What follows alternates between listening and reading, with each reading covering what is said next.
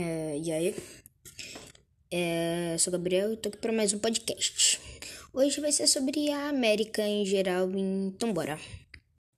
É, antigamente tinha muitos povos, como os Incas, Tupi-Guaranis, Gé, Xibchas, Aroaque, Caribe, Astecas, entre outros, que são muitos. Antigamente tinham alguns impérios, como o Império Inca, Azteca e Maia.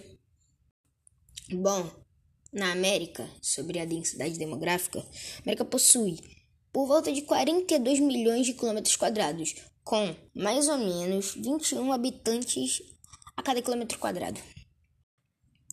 Bom, sobre a explosão demográfica, é o crescimento elevado e acelerado da população de uma determinada localidade ou do mundo todo, no caso dessa atividade, a América.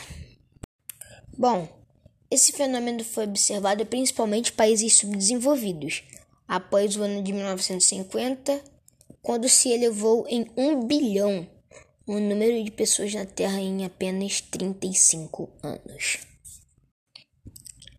Ah, também tem sobre como era dividido o Império Inca, que tinha os imperadores, ou imperador, a aristocracia, curacas, ratunruna e, e anaconas. E também tem a transição demográfica, que é a variação nas faixas de mortalidade e natalidade de uma sociedade.